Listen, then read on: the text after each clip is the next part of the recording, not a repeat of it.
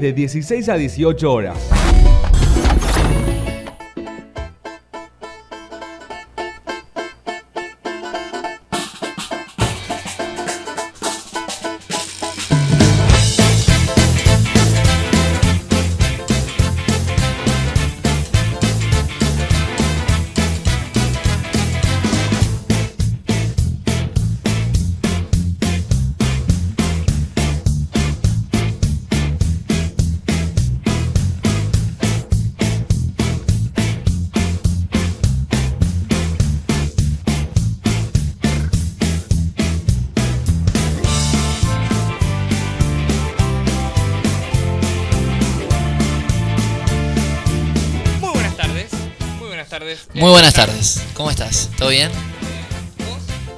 Contento. Alegre la vida hoy. Como se puede estar después de un domingo de elecciones dos no mira, Pero estamos.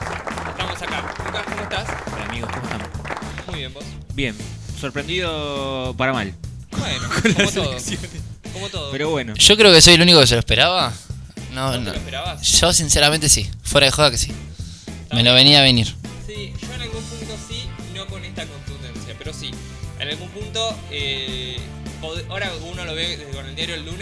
era predecible. Estábamos no haciendo las cosas bien para que eh, suceda otra cosa. Y tengo aquí el honor de presentarles a Cifredo. Cifredo Funes, él es eh, del Salvador. El Salvador, correcto. Buenas tardes a toda nuestra. Un gusto, chicos, estar acá. El gusto es nuestro. Gracias por la invitación. Por supuesto. Un placer poder compartirlo la hora internacional hoy. La hora internacional. eh, Tenemos un chiste que ca- cada, vez que pasa algo es la hora algo. Como el programa se llama así. joven, pero al momento puede ser la hora internacional, puede ser la hora. Sí. Eh, Somos unos ladrones. política.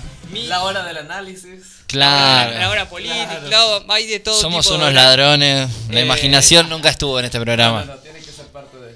Pero hoy la hora internacional, se podría decir, porque él viene del Salvador. Sos, eh, te escapaste de tu país, de tu país eh, por un régimen dictatorial que está hoy en día gobernando allá. Estamos hablando de Nayib Bukele, que es aparte un régimen que llegan imágenes a la Argentina y quizás a mucha gente eh, lo llega por ahí a admirar por lo que está haciendo con las cárceles y demás, pero queremos conocer bien el trasfondo de esto, así que cuando charlemos en la entrevista específicamente con Cifredo, vamos a conocer bien quién es Bukele, qué son las cárceles y por qué es tan parecido con un candidato que hay por acá en Argentina.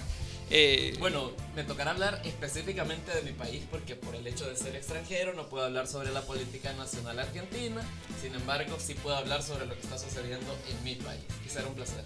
Pero si hablamos de un candidato que está medio loco, que fue subestimado por la política de Salvador, que además eh, propone cosas que la gente aplaude, una gente que está cansada de años y años de los mismos políticos que gana las elecciones y recorta todo tipo de derechos.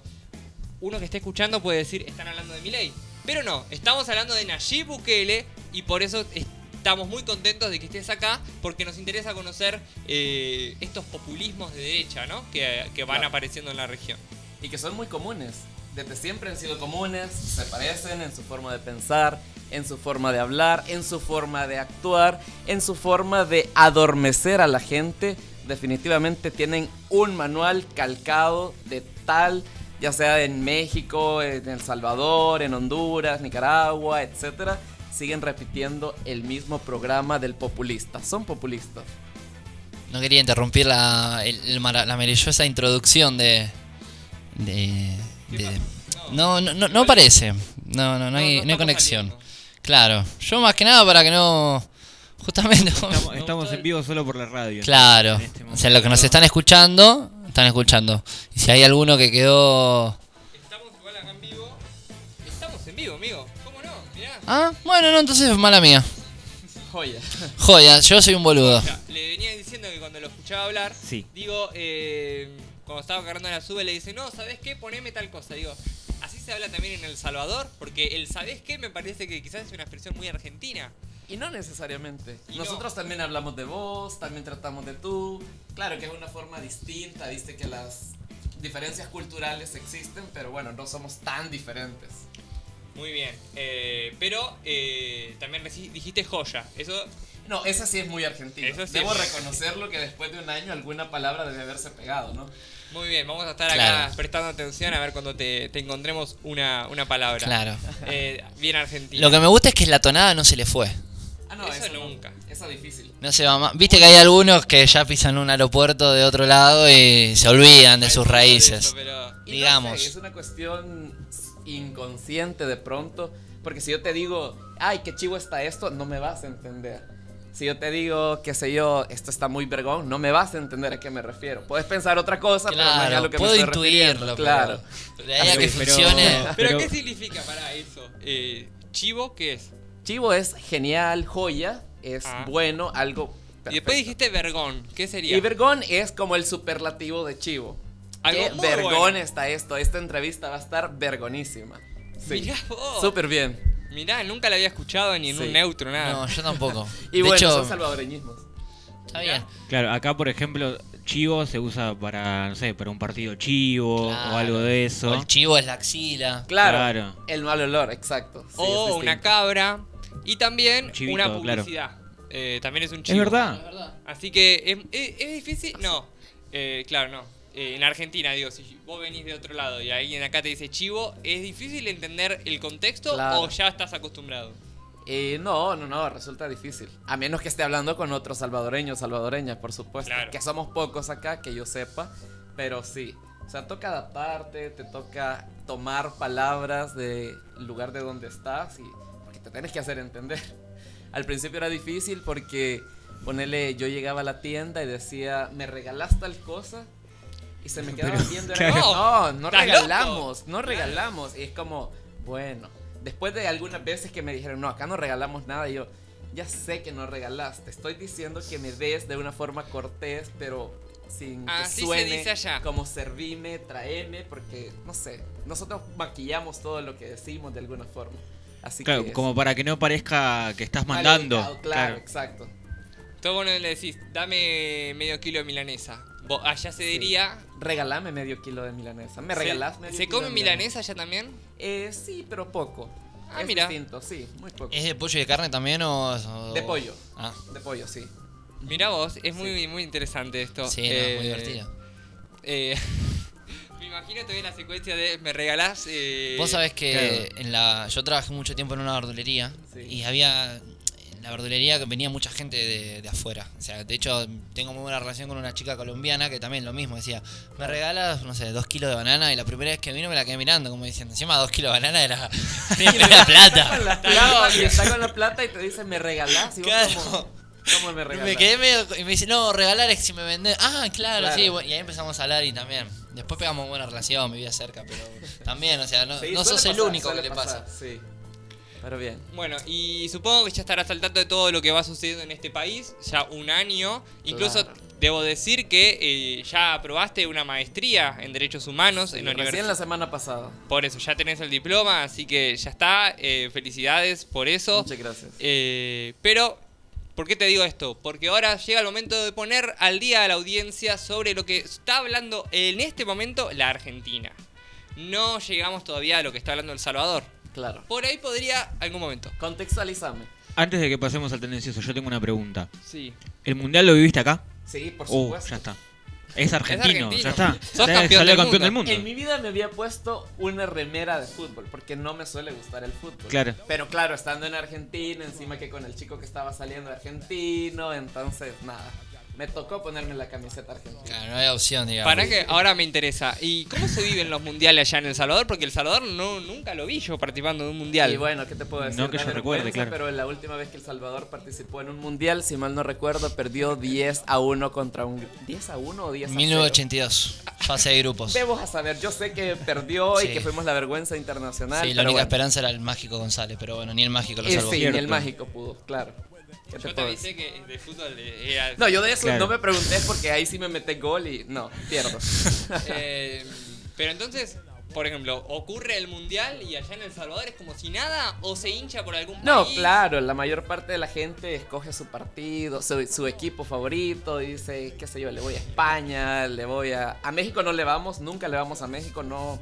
Hay Como- serios problemas claro. con los mexicanos. ¿Y con Estados Unidos?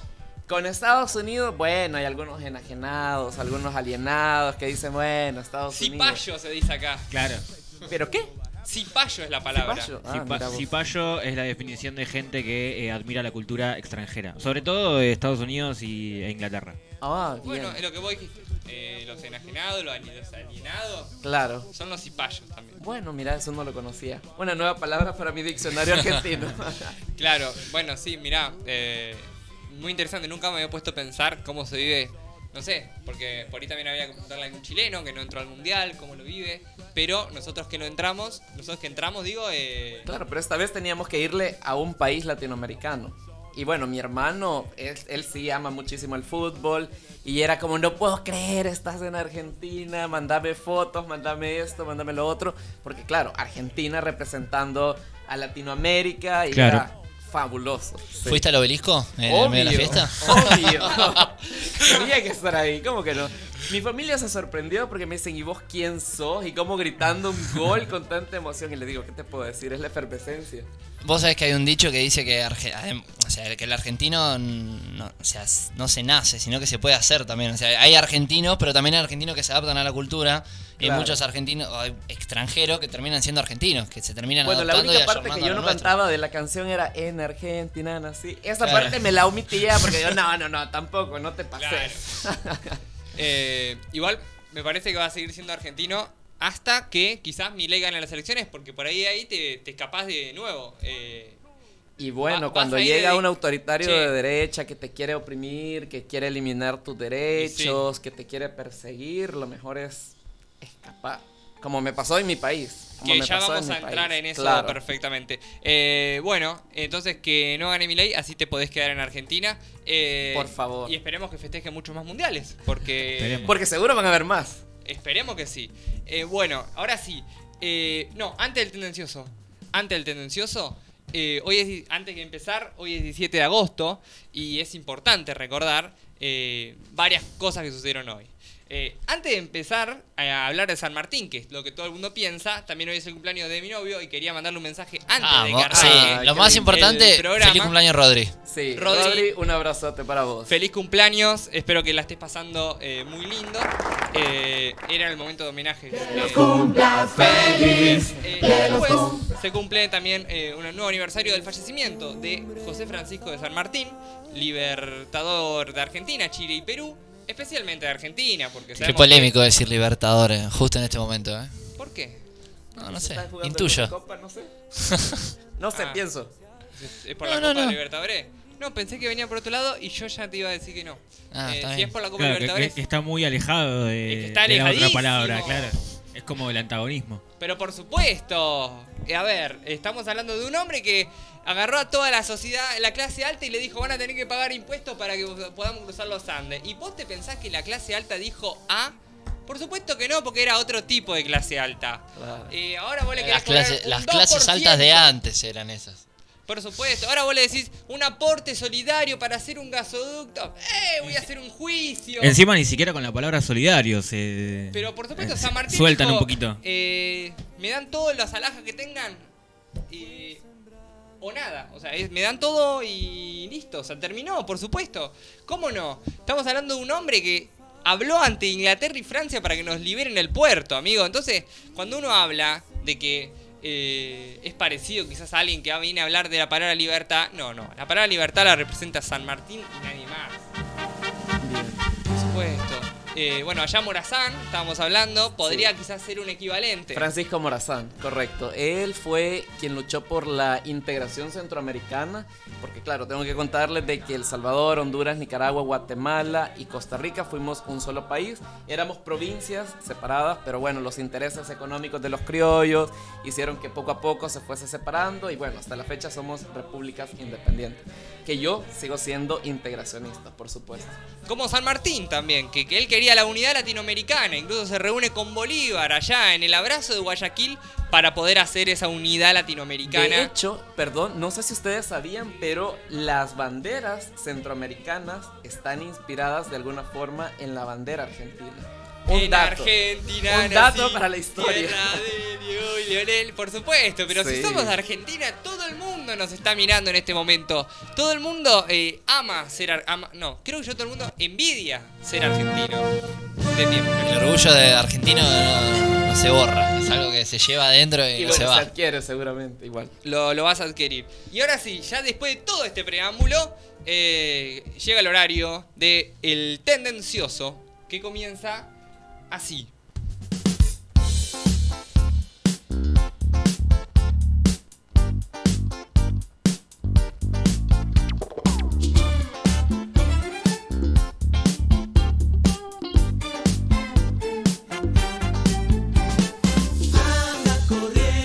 Anda corriendo el rumor que La Plata está inundada hasta Sí. por las rodillas y no tiene intendente. Y no tiene que nada. Ah, la plata, perdón, perdón. Me metí mal. La Plata no tiene intendente, eh, se supone, o tal vez lo tiene, pero no se sabe de qué partido es. Es un garrón tener a- ahí. Es un garrón, sin duda, muy buen chiste, por favor. Gracias. Un garrón, un garrón tener agarro eh, de intendente, porque claro, todos los medios dicen, ¿dónde está el intendente? ¿Quién será el intendente de La Plata? No sé. Al parecer es de Juntos por el Cambio, entonces los medios de comunicación omiten, omiten esa frase. Y que eh, encima viene a hacer una, una buena elección el domingo. Pero- de ganar. Y pero porque una semana antes de las elecciones dijo, hemos hecho obras hidráulicas para que la plata no, se inunde nunca más. ¿No se acordaba de alguien que decía no se inunda más? Por supuesto.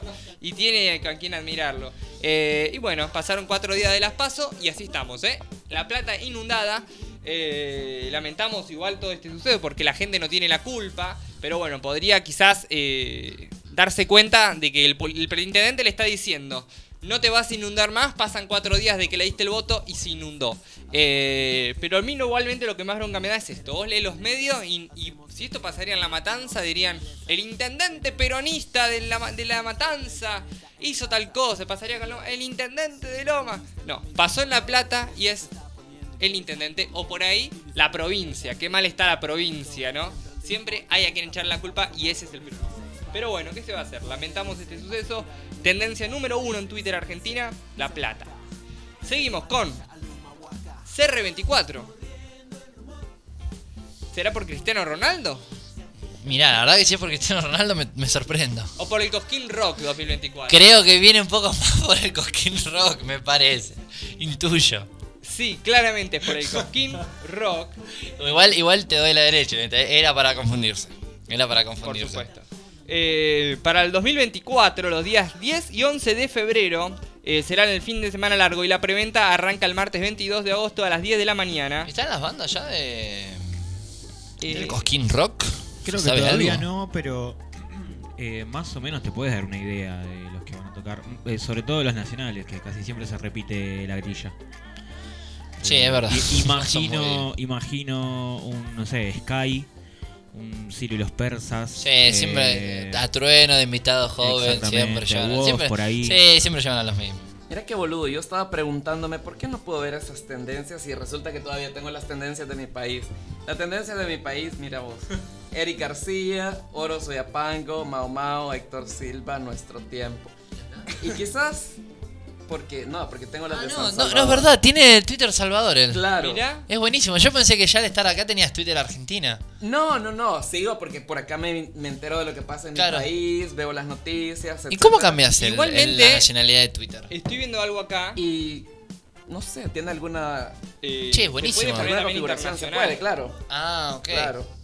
Mira vos, Estoy eh. viendo que también hay una relación con El Salvador, con CR24. ¿Así? Mira vos. Ciprian Reyes, ¿sabes quién es?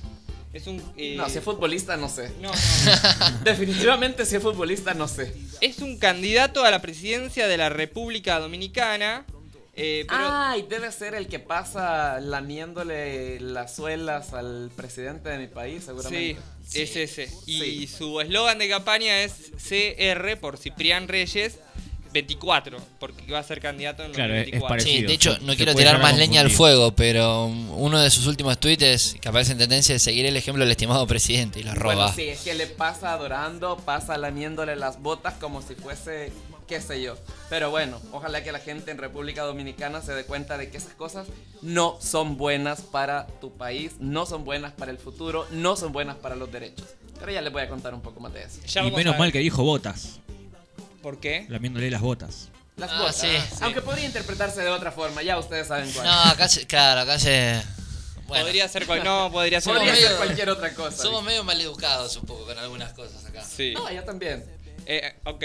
La tendencia número 3, San Martín, como veníamos mencionando, el 17 de agosto de 1850. Pasa la inmortalidad a las 3 en punto de la tarde, o sea que ya pasaron 1 y 23 de que se cumple aquella hora trágica donde el libertador de América pasa la inmortalidad, ya ciego hace muchos años, acompañado por su hija, por su yerno y por sus dos nietas. Eh, cuento una anécdota chiquita de San Martín, que el otro día que fui a una escuela la conté y la verdad que es muy interesante. Merceditas era la nieta de San Martín, viene y le dice, abuelo, se me rompió mi muñeca y tiene frío. La nena lloraba, San Martín agarra de un cajón una medalla que le había dado el gobierno de España y le dice, toma Merceditas para que abrigues a tu muñeca. Y claro, a las horas viene Mercedes, la hija de San Martín, y le dice, papá, ¿cómo le vas a dar tu medalla? A Merceditas para que abrigue una muñeca y San Martín responde, ¿para qué me sirven los honores si no sirven para frenar las lágrimas de un niño? Y para mí es un ejemplo eh, que- Linda frase. Linda frase, pero San Martín tenía esas frases que te la decía así en andaluz y, y te conquistaba. ¿Tenía acento andaluz? Tenía acento andaluz, claro. Eh, Hostia, tío. por su, Pues ¿para qué lo quiero? De- de, eh, conquistado. si hay que hacer un top, eh, San Martín es mi prócer favorito. Y está ahí nomás con Belgrano. Yo no sé si Eh, no voy pa- déjame dudar. No, no, no hay, man- no hay pero no hay forma de elegir a uno sobre otro. ¿O sí? Yo tengo preferencia por San Martín. ¿Por qué? realmente.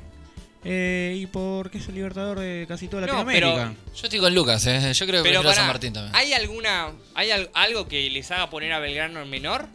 Porque Belgrano peleó No, no, no, no, es preferencia absoluta propia. Claro. De hecho, Belgrano tiene el club de fútbol más grande del interior. Exacto. Ok. Y de Prócer es el más grande. Pero San Martín tiene más. ¿Más que? Más club de fútbol Ah, en su no, honor. está bien. Estás evaluándolo por eso. Está bien. No, No, claro, no, sí, dato de color, nada más. Eh, no, porque a mí a mí me pasa que no puedo no puedo preferir uno sobre otro. Eh, los ¿No tenés un top 3 de próceres? Y si lo tengo, San Martín y Belgrano están arriba, no hay dudas. Segundo, bueno, pero ¿cuál va primero? Y yo, porque estoy de abogacía, me voy a quedar a Belgrano. Está bien, Después voy a seguir por el abogado. ¿Y tercero? Y tercero, Mariano Moreno. También hay gente que elige próceres que no son de la época. No. Yo, por y- ejemplo, bueno, lo Manuel de elegiría. Rosas, Claro, eh, Rosas. Juan Domingo Perón. Exactamente. Néstor Diego, Ar- Carlos Diego Armando Maradona. Armando Maradona. eh, María Eva Duarte. Claro, acá cada uno elige el prócer que quiere. Medio que el prócer es muy. ¿Tenés prócer favorito argentino? Mira que estás preguntando. ¿Cómo me vas a preguntar eso? en un año, no. Claro, capaz que ni los No llego tanto, no llego tanto. ¿Cuál es tu argentino favorito? Esa pregunta es más fácil. Y bueno, ¿y quién más va a ser? Y me supongo que Messi. Eso, claro. Que sí. ¿Quién más? ¿Tenés un político argentino preferido? Esa pregunta está un poco mm, interesante, pero si tuviese que elegir a una mujer, sería Cristina. Muy bien. Va. Le Oh, acabaste de convencer a Facu y ya está. Ya está, sí. Indudablemente. Bien. Bueno, seguimos con Riquelme. Eh, acá. ¿Sabes? ¿Sabes? ¿Sabes? ¿Has Sí, algo? acaban de allanaron la bombonera hoy a la Uh, tarde por un tema de reventa de entradas que pasó en octubre de 2022 y ahora allanaron la casa de lo que es el hermano de Juan Román por un tema de que él parecería ser el principal implicado. No, un quilombo de la gran flauta. Ok. La fiscal Ramírez Ah, es la que lleva a cabo la, la investigación. Casualmente amiga de Angelici, casualmente ya tuvo un par de quilombos antes con Boca. Todo un entongo, digamos, porque a fin de año hay elecciones en Boca. eso, recordemos que es importante recordar que eh, a fin de año hay elecciones en Boca. Sí, Y que Macri va como vocal de. eh, Ibarra. Exactamente. Que justamente Ibarra va acompañado, va, no, no está en la lista oficialmente, pero tiene gran afinidad con Daniel Angelici, expresidente de Boca. ¿Ibarra es el que era candidato a jefe de gobierno? El que ahí está el video que Bullrich dice. No, no, no. Ese es, ese es Aníbal Ibarra. Ah, ok. No, este creo que es Gabriel, ¿puede ser? Eh, sí. Bueno, bueno, no, no- sé, no te estoy lo debo el seguro. nombre, yo tampoco estoy No, seguro. Porque, porque este está el video que Bullrich dice. Ibarra dice que Macri es un corrupto. Y Macri dice que Ibarra es un mentiroso. Bueno, la verdad que los dos tienen razón, dice. Bullrich cuando era una candidata eh, seria, ¿no? No con este bochorno. Pero lo dijo y está en el archivo. Sí, me acuerdo de eso, gran meme. Está ignorante bueno. y muy bruta. Entonces, eh, allanaron a Cristian Riquelme. Claro, eh, el hermano de Román, JR10. Que al parecer viene por las elecciones en, en Boca ahí a, querer condicionar un poco el voto Ceneice. Eh, y después viene Selena porque anunció que anu- eh, lanzará su nuevo single que se llama Single Soon. Este, Está como nosotros con, con la, la hora X, digamos. No, Sí. se, no se menos mucho. un single que se llama Single Soon el Está bien. 25 de agosto. Eh, ella misma publicó, para que lo voy a traducir porque no me da para leer. Decí, decí que, decí que estás estudiando inglés, hacete el sabio. Todos ustedes han estado pidiendo música nueva por un tiempo. Como aún no he terminado con Single Soon 23, quería publicar una pequeña canción divertida que escribí hace un tiempo y que es perfecta para el final del verano. Solo pronto. Eh, Ah, claro, ya están en verano. 25 de agosto, guárdalo ahora. Ah, claro, es verdad, muy buen punto. Muy bien, esto fue very difficult, sí, Very difficult. traducirlo de una era very difficult. Eh, bueno, después sigue Biondini, supongo, no sé, no, no Pepito. menos voto que Por las dudas no abramos esa por tendencia. la duda no lo hablamos, pero después viene Román que ya lo hablamos, así que eh, esto fue el tendencioso, nos pusimos al día sobre las tendencias eh, de Argentina. De esto está hablando el país en estos momentos. Y ahora Yes. sí, eh, no sé si querés escuchar una canción y cuando volvemos nos metemos de lleno en el, Como bu- usted quiera, señor. en el buquele argentino. Así que, operador, muy bien.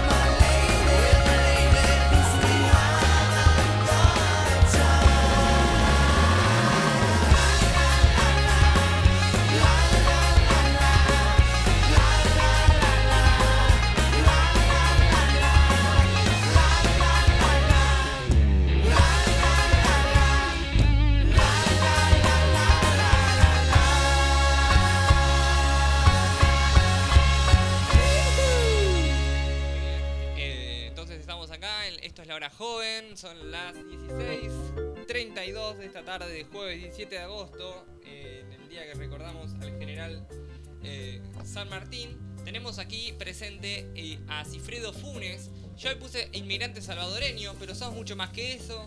Sos, tenés una maestría en Derechos Humanos. Sí. No sé, ¿querés, ¿cómo te presentarías? Bueno, yo soy un activista político, siempre he estado en favor de los derechos de la ciudadanía, sobre todo los derechos de las juventudes, los derechos de las personas LGBT y los derechos de las personas migrantes. Eh, en mi país tuve mucho activismo político, esa fue una de las principales razones por las cuales tuve que empezar a buscar oportunidades para poderme desarrollar, para poder estudiar fuera, porque sabía que si me quedaba en mi país, desafortunadamente no iba a poder avanzar, no iba a poder progresar por la falta de oportunidades, falta de empleo, etc. Entonces comienzo, eh, hago una búsqueda de posibilidades para estudiar en el exterior y sale la oportunidad para estudiar derechos humanos, mi fuerte, mi pasión, y decido pues venir a Argentina. Gano una beca, porque todo fue gracias a una beca, con un poco de sacrificio, tenía algunos ahorros y bueno, tuve que hacer el proceso para eh, trasladarme a Argentina. Entonces ese es como mi estatus actual en este país. Muy bien, entonces recordemos, vos venís del Salvador, El Salvador que es reconocido por Bukele, no sé si vieron estas elecciones, eh, Cunio, que la campaña era Sí, el Bukele de acá, eh, A, a lo Bukele. a lo Bukele, por esto de las cárceles donde están los maras. Vamos a hablar de todo esto con nuestro amigo Cifredo, que quién mejor que todos nosotros, creo que mejor que Cunio, conoce lo que es el vivir el día a día en El Salvador. Antes de empezar, vos te venís para acá, contabas recién antes de empezar, recibiste amenazas. Sí. Antes de salir del país, yo sufrí amenazas de manera directa. Recibo una llamada telefónica en la cual me dicen, bueno, te vamos a matar. Me cuelgan y bueno, yo no le tomé importancia en un primer momento porque dije, nah, la gente boludea nomás. Eh, y posteriormente llegan a buscarme a casa de mis padres. Yo tenía dos años de haberme mudado a vivir solo. Mis amistades, o sea, mi gente de, de confianza sabía dónde vivía, tenía mi número de teléfono, mis redes sociales, etc. Cualquier persona que se hubiese querido comunicar de manera directa conmigo, lo hubiese hecho directamente.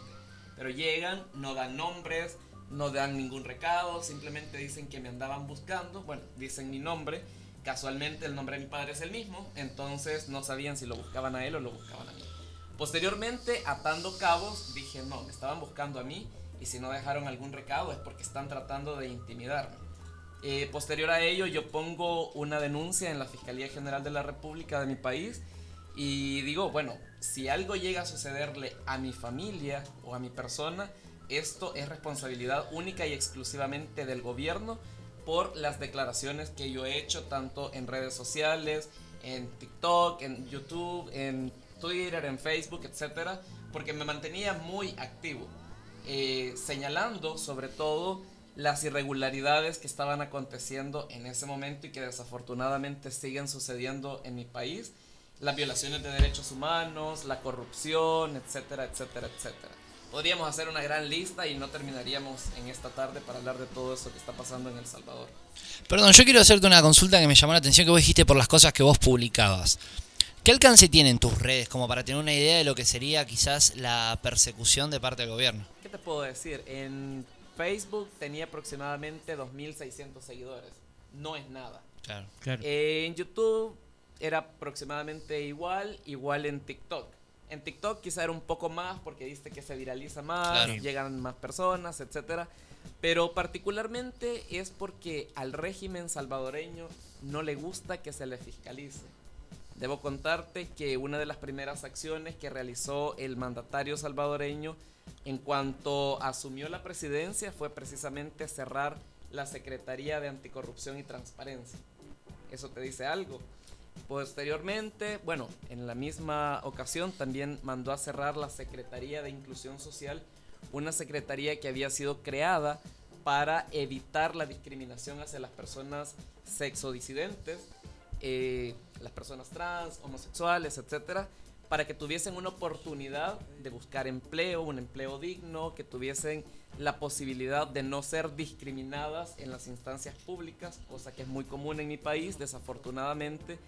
Y bueno, el presidente dice que se suprima.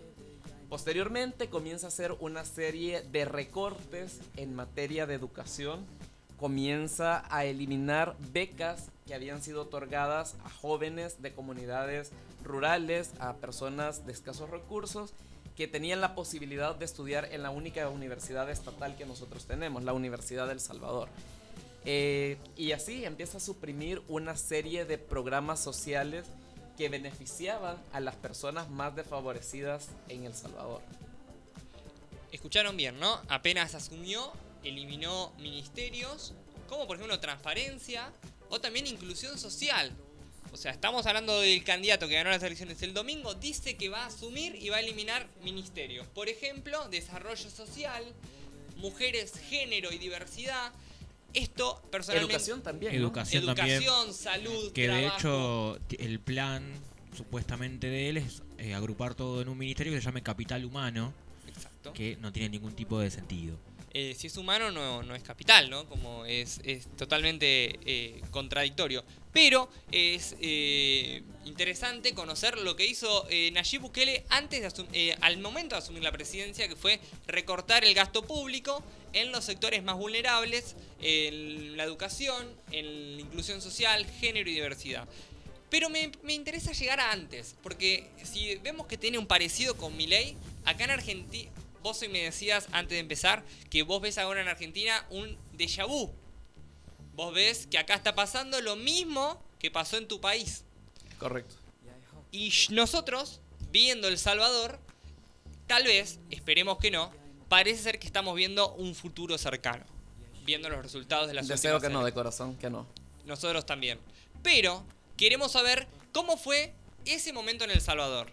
Eh, ¿Cómo fue la llegada de Nayib Bukele al poder? ¿Cómo Bueno. perdón, vamos a empezar desde de, de cero. Voy Todo de cero, o sea, cómo apareció todo. Sí, o sea, ¿Quién era creo. antes de ser nadie? Ok. Antes de ser presidente de la República, antes de incursionar en política, él era un empresario que tenía una discoteca en la cual eh, se distribuía todo tipo de sustancias. Ustedes entenderán a lo que me Claro. refiero. Sí. La discoteca al final terminó quebrando por la mala administración de su dueño, que entonces era el joven Nayib Bukele.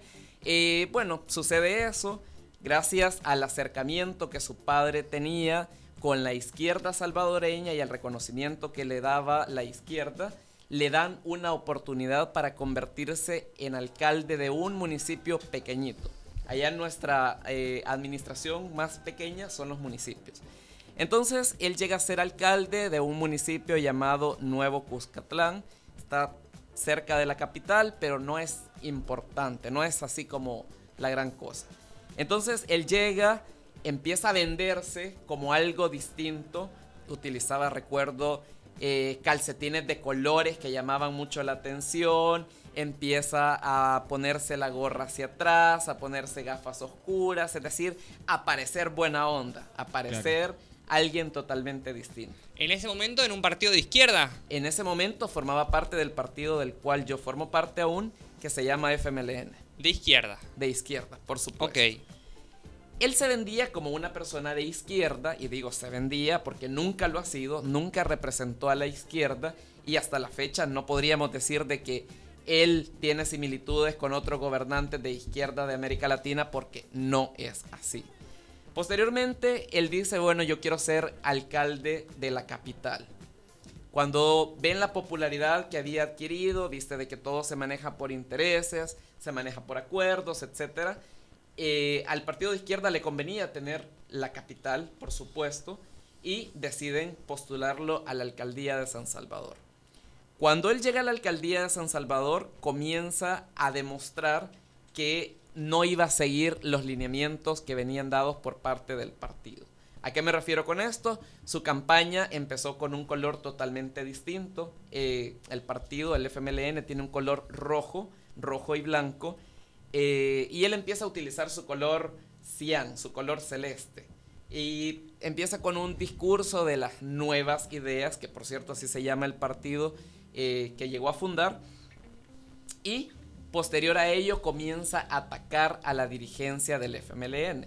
En del, aquel par- del momento- partido en el que formaba parte. del que formaba Claro. parte, por supuesto. En aquel momento éramos gobierno todavía, estamos hablando del antes del 2019, que fue cuando él llegó a la presidencia. Para poner en contexto, ¿cuánto tiempo venía gobernando la izquierda El, Sal- El Salvador?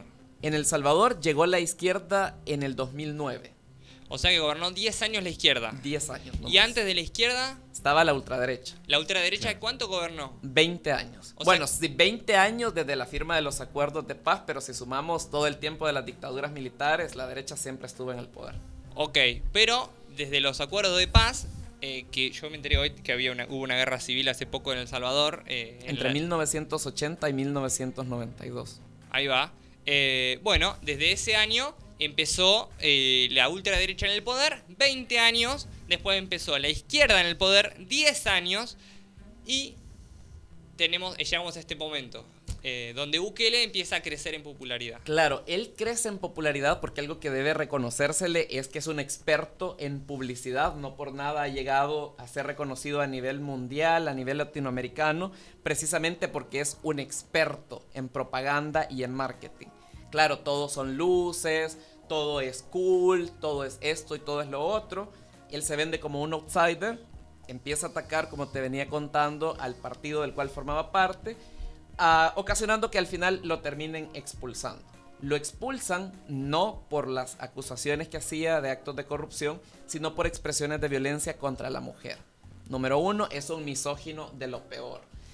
Él le lanza una manzana, fue un espectáculo, le lanza una manzana a la síndico en ese momento, la insulta, le dice maldita bruja, eh, en fin. Y gracias a ello la, la síndico lo denuncia y pues le abren un proceso y lo terminan expulsando. ¿Qué ocurre cuando lo expulsan? Él comienza a victimizarse. Grave error, ¿no? Claro, en ese momento yo lo sigo señalando, fue un grave error haberlo expulsado antes de las elecciones. Debieron haber esperado, decirle, mira, él quería ser presidente, él quería ser candidato a la presidencia, pero en ese momento la dirigencia del partido decía, tenés que esperar, aún sos joven, apenas acabas de comenzar, entonces sería bueno que obtuvieses un poco más de experiencia política. En fin, para no hacerles largo el cuento, él eh, es expulsado, comienza a victimizarse, a decir, ven los mismos de siempre. Surge una frase que creo que también en Argentina se está utilizando, Sí. eh, que se refiere a los mismos de siempre. La casta sería la casta, Claro. la clase política encabezada por la derecha y la izquierda. Y él empieza a decir, yo no soy ni de izquierda ni de derecha. No pudo ser más falso. Es un ultraderechista de lo peor. En fin, él comienza a atacar al partido, empieza a atacar también de alguna manera a la derecha, más suave, porque claro, tenía acuerdos económicos con ellos e intereses. Es así que posteriormente él llega a la presidencia, se inscribe en un partido que nace de una decisión del partido Arena, el partido que les he contado que es de la ultraderecha salvadoreña. Ellos se separan, bueno, tienen su pleito interno, forman su propio partido y bien. Él decide inscribirse por el partido Gana, este partido que significa Gran Alianza por la Unidad Nacional. Él no llegó al poder por el partido Nuevas Ideas, porque en ese momento no se pudo inscribir como partido político porque estaba fuera de tiempo. Entonces él llega y empieza a decirle a la gente, yo soy diferente, yo no soy corrupto, yo eh, apelo porque devuelvan lo robado, se popularizó mucho la frase devuelvan lo robado y el dinero alcanza cuando nadie roba. Esas fueron las frases icónicas de su campaña. Claro, como acá cuando decían se robaron un PBI, por, Por ejemplo. supuesto. Eh, la verdad que es escucharlo, es sentirlo familiar y, Sí. y asusta porque esto todavía tiene mucha historia, eh, que porque estamos hablando del 2019 recién. Claro. Tenemos cuatro años más de historia que vivió El Salvador, donde eh, no fue para nada, para nada lindo y por algo estás acá, en Argentina. Pero bueno, continúa. Entonces, él con ese discurso antipolítica, Exacto, él vendiéndose como diferente, como novedoso, encima joven, cool, diciendo, no, yo voy a hacer tantas cosas. Él hizo absolutamente todo lo contrario a lo que prometió en campaña. A diferencia de Milei, ¿no? Que él dice todo, bueno, no lo sabemos, pero él está diciendo abiertamente todo lo que piensa. Ahora, igualmente, después de lo que pasó el domingo, está como teniendo Sí, un discurso un poco más light. Pero bueno, pero lo dijo, ya habló, ya eh, dijo. hay que ver de acá a octubre cómo, cómo se dan las cosas. ¿Y sabes qué es lo que suele suceder? Que este tipo de políticos populistas se aprovechan del descontento social. ¿Qué sucedía en El Salvador en este momento? No te voy a negar, habían casos de corrupción por parte de la izquierda, la derecha ni se diga, eran demasiados casos de corrupción, por eso habían perdido la presidencia, y la gente empieza a decir, no, no puede ser, ya no queremos a esta gente, los queremos fuera. Entonces vienen y cometen el peor error que pudo haber cometido El Salvador, votar por Nayib Bukele. Deciden darle la confianza absoluta, él llega el 9 de febrero del 2020, todavía tenía oposición política y él quería que le aprobaran ciertos millones para la aprobación de su plan control territorial, porque su discurso principal en este momento era la seguridad y hasta la, hasta la fecha sigue siendo la seguridad. La punta de lanza de él es la seguridad, porque desafortunadamente en mi país, luego de la, de la guerra, hubo tantos desplazados, tantas personas que no tuvieron oportunidades de acceder a educación, de tener empleos, etcétera. Se fueron para Estados Unidos, los deportan de Estados Unidos, allá habían aprendido desafortunadamente a delinquir, regresan a El Salvador y otros países de Centroamérica y se dedican a delinquir. Entonces, esta situación era muy complicada en mi país. La delincuencia no nos dejaba vivir en paz, eso no lo voy a negar. Era una cuestión sumamente delicada. Pero antes de llegar a todo esto, quiero contarles que esa fecha él llega a la Asamblea Legislativa rodeado de militares, cosa que no había sucedido ni siquiera durante las dictaduras militares, y usurpa el poder del presidente de la Asamblea Legislativa. Recordemos que como supongo sucede en Argentina y en otros países, tenemos un órgano ejecutivo, un legislativo y un judicial. Sí. Él usurpa el poder del presidente de la Asamblea Legislativa, abre la sesión plenaria, luego yo no sé acá si los políticos hacen lo mismo, pero empieza a utilizar la figura de Dios. A él le encanta fingir que es un enviado de Dios. Así. Él, yo no sé, en ese momento él recibió una llamada, no sé si Dios le mandó un WhatsApp, no sé qué habrá sucedido, pero él sale y dice, eh, pueblo salvadoreño, Dios me acaba de hablar y me acaba de decir paciencia, porque la gente se había aglutinado afuera, un, eh, uno de sus principales seguidores estaba invocando a que hubiese una insurrección, querían que se saliera la Asamblea Legislativa, etcétera, etcétera. En fin, entonces él siempre utiliza esa figura de ser el enviado de Dios, el que ha sido otorgado para resolverle los problemas a El Salvador.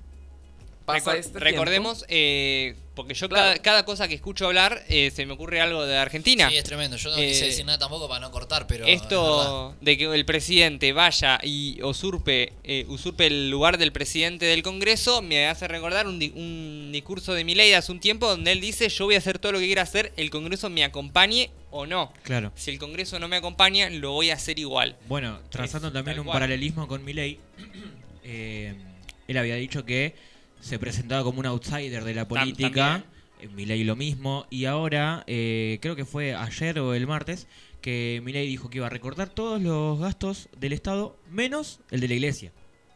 Ahí está. Ah, mira vos. Pasa que en nuestros países existe esa, de- esa idea todavía, esa, eh, ese temor de alguna forma de la población. Viste que desde, Sí. desde la conquista nos impusieron el catolicismo, etcétera. Bueno, no vamos a entrar en esos detalles, pero la gente sigue siendo muy religiosa, de Sí. alguna manera. Entonces, eso sucedió en El Salvador. Y una pregunta antes que sigamos con lo que es la presidencia, una pregunta que va referida a antes de que él gane. ¿La clase política lo subestima a Bukele por ser joven? Claro, nadie tenía la, la idea de que él iba a ganar en primera vuelta. No se lo tomaban en serio. Encima él no participaba en los debates públicos donde participaban todos los candidatos a la presidencia. Él nunca aceptó dar una entrevista a los medios. Él lo hacía todo por sus redes sociales, en ese momento por Twitter y por Facebook. Hacía sus Facebook Live, hacía sus eh, transmisiones en vivo en Twitter Y esa era la forma en la que él se comunicaba con la gente. Pero entrevistas, eh, debates, todo eso, él no lo hacía. ¿Y la gente tenía un como un público eh, medianamente grande o era un público chico, se lo tomaba como descarte? Claro, nadie creía que él podía llegar a ser presidente precisamente porque no tenía una base política como la que sí tenían los demás partidos. Claro. Me refiero trabajo en territorio, conocimiento de las comunidades, es decir, toda su campaña fue por redes sociales. Podríamos decir que fue una especie de lo que pasó con en Estados Unidos como con Trump. De alguna forma sí. Sí. Entonces, bueno, la sorpresa fue cuando él llegó a la... O sea, se hicieron las elecciones el 3 de febrero y él resulta ganador en primera vuelta. No se esperaba eso. La, tanto la derecha como la izquierda pensaban, no, vamos a ir al balotaje y ahí nos recuperamos. Pero no sucedió. Él obtuvo, si no mal recuerdo, el 53% de los votos. O sea, era un gane contundente. Sí. Pero ¿qué sucedió? Esto fue en primera vuelta, ¿no? Perdón, el 53,8. Claro, fue la única. Ah, listo. no hubo otra. Ah, no hubo. Ah. No hubo necesidad porque ah, superó el 50%. Claro. Entonces, eh, bueno, él recibió mucho apoyo de parte de la diáspora, muchos hermanos salvadoreños y salvadoreñas viviendo en Estados Unidos, en Australia, en España, en Sudamérica, etcétera, etcétera, que llegaron únicamente para votar. Bueno, en ese momento también se habilitó el voto eh, por postal, se podía enviar el voto y, y nada. Todos los votos de la gente que era del exterior porque creían que realmente iba a ser algo diferente, que iba a sacar al país adelante, que iba a terminar con la pobreza, con la corrupción, que iban a haber oportunidades de empleo, etcétera, pero eso no pasó. Entonces, bueno, les cuento que posteriormente logra su cometido, se establece su partido, nuevas ideas que de nuevas no tienen absolutamente nada, porque repiten, reciclan a todos los políticos, tanto de izquierda como de derecha, porque bastaba ponerse una, una, una remera, una camisa del color celeste y con eso tus pecados quedaban purificados, porque recibías la bendición de lo alto del señor Nayib Bukele. Entonces ellos logran la mayoría en la Asamblea Legislativa el 1 de mayo del 2000, estoy hablando del 2021, que asumen, lo primero que hacen es destituir al fiscal general de la República. Destituyen a la, a la sala de lo constitucional, allá la parte judicial la ve la sala de lo constitucional, destituyen a los magistrados e imponen a quienes ellos quieren. Ponen obviamente jueces que están a su favor, que no van a permitir ningún tipo de contraloría, que no van a cuestionar lo- el proceso de formulación de ley, etcétera, etcétera. Entonces, con esa acción, ellos lograron, si no estoy mal, 56 diputados, tenemos 84, y de esos 84 lograron 56. Los demás partidos obviamente se vieron diezmados. El partido de izquierda se quedó únicamente con cuatro diputados y eh, el resto de partidos pues alcanzaron uno, dos. Allá teníamos un sistema eh, en el cual se podían elegir por residuo.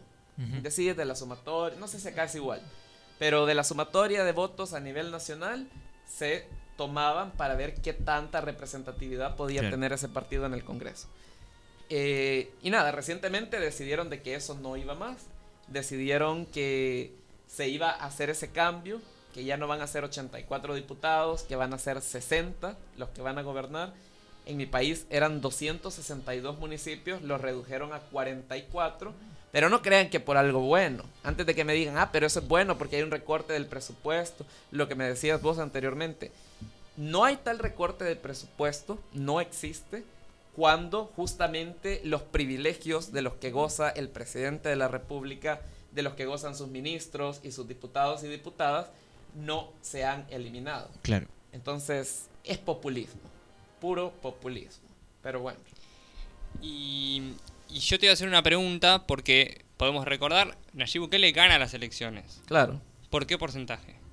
si fue el 53%, si mal no recuerdo. Ok, es alto porcentaje. Sí. Alguien acá te diría que eh, El Salvador vive en una democracia. Porque ganó las elecciones. ¿Cómo se responde?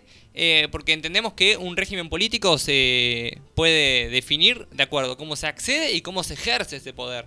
Uno puede acceder democráticamente, pero la, si la forma de ejercerlo no, lo, es democrática, no respeta los derechos humanos, bueno, no es democracia eso. Entonces, eh, incluso podemos recordar, Hitler gana las elecciones en la Alemania del 33. Era muy popular y muy querido. Sí. Exactamente, sin embargo, nadie, creo yo, pueda hoy en día afirmar el- la Alemania de Hitler era una democracia. Porque claramente los judíos, los gitanos, los homosexuales, los opositores políticos no tenían derechos, eran, eran nada, matados, mandados al centro A los campos clandest- de concentración. campo de concentración, ahí está, y, y es, y ganó democráticamente, te podría decir hoy un seguidor de mi ley. ¿Por qué El Salvador hoy no vive en una democracia? Y El Salvador no vive en una democracia porque no existen controles, no existe contrapeso de las decisiones que toma el Ejecutivo, tampoco tenemos derechos actualmente, era la siguiente parte que les quería contar. Desde el 26 de marzo del 2022, El Salvador vive en un régimen de excepción. ¿Qué sucede con este régimen de excepción?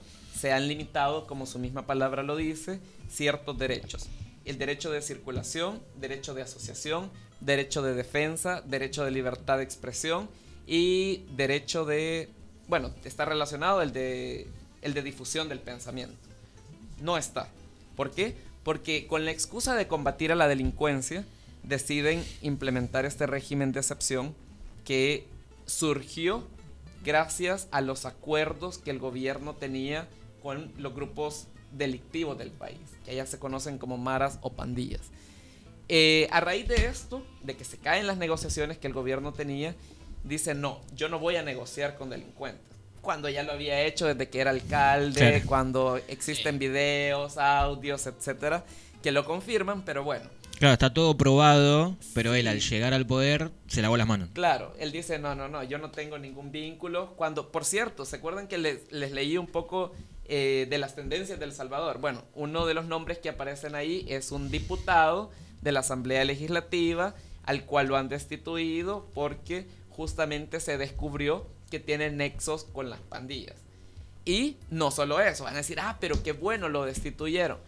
Eso es una, allá le llamamos cortinas de humo, no sé cómo le llaman acá en Argentina También. igual. Cortina, bomba. Una cortina de humo para tapar otras cosas que están sucediendo. Nada menos ayer aprobaron 500 millones de dólares sin darle justificación en qué se van a invertir a la población salvadoreña. Y la gente dice, no, pero si hay muchos cambios, pero se ve que la, la educación ha mejorado, las escuelas han mejorado. El señor presidente hace un año justamente prometió que se iban a reconstruir las escuelas del país y que se iban a hacer, no recuerdo si dos o tres escuelas diarias. Hasta la fecha no se han visto. ¿Qué serían escuelas diarias? Perdón. No, una escu- Una tres escuelas escuela por que día. Se iba a construir cada día, Ah, ok. claro. Eh, está bien lo que me respondiste, pero quiero entrar más a fondo. ¿Hace cuánto está El Salvador en este régimen de excepción? Y como te contaba, desde marzo del año pasado se decreta por primera vez. La constitución de mi país establece entre los artículos 29 y 31 que la, el régimen de excepción está permitido bajo ciertas circunstancias, eh, desastres naturales, algún tipo de Sí, emergencia conflicto pública. social, emergencia pública, pero no se contempla la delincuencia. Eso no está contemplado dentro de la Constitución Nacional. ¿Qué han hecho? Cada vez, porque no puede exceder los 30 días, cuando Por va por el día 26 o 28, los apretabotones, que es como le llamamos de cariño a los incompetentes que están en, las- en la Asamblea Legislativa, que únicamente se dedican a apretar el botón para aprobar lo que el presidente dice. Son marionetas. En fin, en ese contexto, muchas personas han ido a la cárcel. Les cuento que no tenemos derecho de defensa, como les decía antes, ese derecho ha sido suprimido. No existe la detención administrativa. Si, por ejemplo, yo digo Facundo es pandillero, se lo llevan sin hacerle ningún tipo de pregunta. Te pido por favor que no. Eh, No, no, no, por supuesto que ah, no. Eh, y se lo llevan y pueden pasar meses en la cárcel. En cárceles incluso que se violan todo tipo de derechos humanos. Y claro, donde han habido torturas, tratos crueles, inhumanos. ¿Cuántas cárceles se construyeron desde que asumió Bukele? La cárcel por la cual ha ganado la popularidad a nivel latinoamericano, que a mí, lejos de darme orgullo, me da vergüenza, porque cómo es posible que tengamos la cárcel más grande de Latinoamérica, pero no tenemos escuelas para nuestros niños y nuestras niñas, no tenemos tampoco acceso a salud de calidad, no tenemos tampoco acceso a empleo, no tenemos... La canasta básica está carísima en el O sea que la Salvador. economía en El Salvador, digamos que está peor que antes. Y a está pesar de peor lo que que se vende. antes porque con la implementación del Bitcoin, que no sé si ustedes saben, pero esa maravillosa idea, que creo que este candidato a la presidencia argentina también lo tiene en mente, se aprueba el Bitcoin como moneda nacional. Cuando nosotros no tenemos, no hay minería de, de Bitcoin en El Salvador. El presidente dijo que se iba a construir una minera que va a terminar con los recursos hídricos de mi país, pero bueno, para él eso es bueno. Pero ¿qué se oculta detrás de todo esto? Sus hermanos están vinculados con toda la, eh, empresa que, ha, que se ha dedicado, que allá le han llamado chivo, por eso esa palabra la seguimos usando, aunque no le guste, porque es de todos los salvadoreños y salvadoreñas, y crean una billetera virtual que se llama la Chivo Wallet, en la cual mucha gente empezó a invertir para ver los beneficios del Bitcoin, pero hasta la fecha perdieron su dinero, el dinero se enriqueció, se enriquecieron con ellos y esa plata de dónde creen ustedes que salió? No salió de la bolsa del presidente, ¿eh? No Claro salió de la bolsa de los diputados. No. Salió de la bolsa de los salvadoreños y Claro. las Y salvadoreñas. terminó siendo todo cálculo de especulación financiera a morir. Y claro, vos sabés que el Bitcoin no tiene una estabilidad. No, no, no. Y encima, No. em- em- em- después de que El Salvador lo puso como moneda nacional, el Bitcoin empezó a caer. A caer y caer y caer y caer y caer. O sea, todo lo que toca, lo caga. Todo. Ok. Entonces, bueno, sucede eso en cuanto a la economía, en cuanto... Pero estamos hablando de las cárceles. ¿Cómo es hoy esas cárceles que se ven? ¿Es tan así como se llega acá, que se ven videos de Sí, eh, superpobladas. superpobladas, de personas Sí. desnudas, caminando en Sin rodillas? derechos, sin comida, sin nada. Son más de 70 mil personas que han sido detenidas en medio del régimen de excepción. ¿Qué ocurre? Y para, po- podemos, porque se habla de régimen de excepción y quizás no queda claro. ¿Es como acá la pandemia? Sí. Es lo mismo, podríamos llegar a decir, pero acá había una justificación que era el COVID. En El Salvador también hubo, en el, en el momento de la pandemia, bueno, en casi todo el mundo ocurrió y estaba justificado. Claro, eh, sería algo similar, pero acá se puso como eh, justificación la delincuencia y aparte se sumaron derechos restringidos como por ejemplo la libertad de pensamiento, eh, que bueno, en la pandemia estaba permitido, ¿no? Pero bueno, acá en El Salvador eso también se, se restringió y como todo lo otro que también se restringió en la pandemia, como por ejemplo circular, eh, asociación y demás. Entonces cuando hablamos de este régimen de excepción, estamos hablando de lo mismo que pasó acá con la pandemia y pasó en todo el mundo. Exacto. Ahora continúa para que la gente entienda a qué se refiere ese régimen de excepción. Pero es de una forma mucho más cruel, diría. Y me van a decir, ah, pero entonces querés que la delincuencia vuelva a ocurrir. Porque es lo, que, lo primero que te dice la gente. Sí. ¿Querés que entonces que los delincuentes anden en la calle libremente? No. La respuesta es no. Ah, entonces vos te preocupás por los derechos de los pandilleros y de todos los asesinos que ocurrieron en mi país? No. Yo quiero que exista justicia y que quien haya cometido un delito vaya a la cárcel. Pero como en todo país democrático, donde existe verdaderamente un debido proceso, las personas que es acusada se presentan ante un tribunal, se presentan pruebas de cargo, descargo, hay defensa, etcétera, etcétera.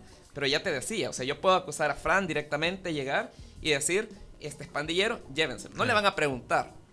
Van No a le van a se lo van a llevar a una cárcel, lo van a golpear. Y lo van a tener ahí por cuanto tiempo sea. Porque encima ahora existen juicios múltiples. O sea, no es que te individualizan y te llevan ante el juez y no.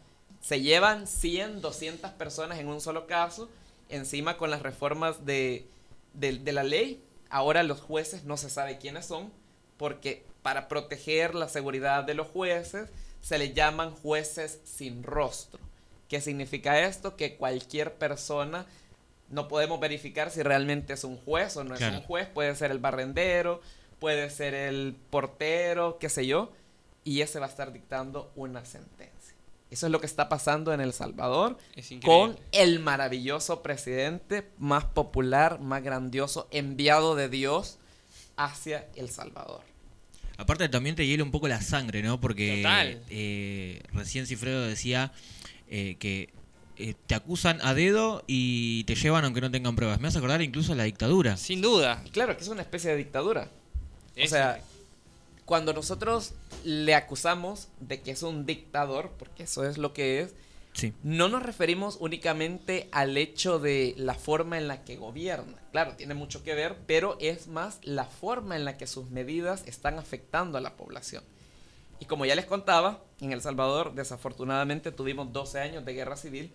Como en el resto de América Latina hubo una dictadura militar, quienes hacían lo que querían, quienes tenían el respaldo de Estados Unidos, etc. Y eso está ocurriendo nuevamente. En El Salvador, la única universidad pública es la Universidad del Salvador.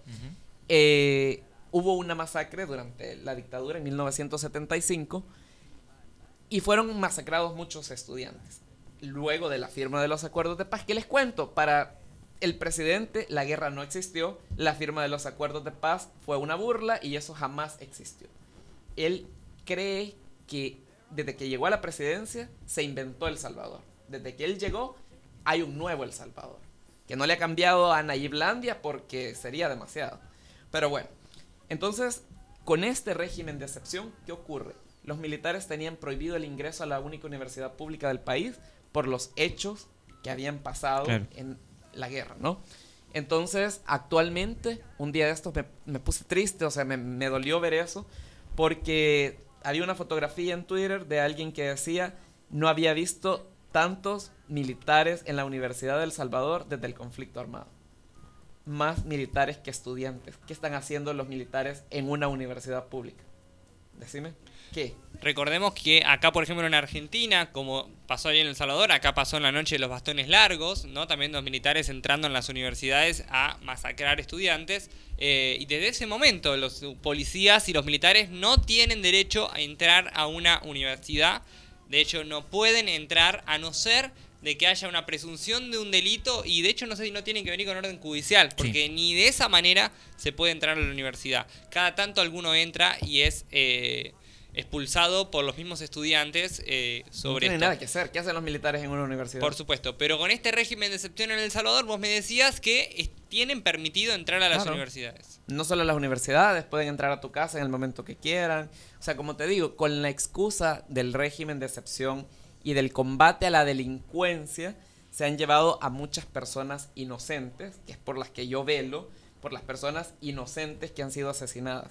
Incluso se conoció el caso de unos niños que, bueno, estaban en cárcel de mujeres y los niños se infectaron de una cuestión en la piel, una sarna, y las madres, o sea, como queriéndoles ayudar o queriendo ver de qué forma sanarles las heriditas que tenían, una forma muy inocente de hacerlo, diría yo, eh, les pusieron como cloro en la piel.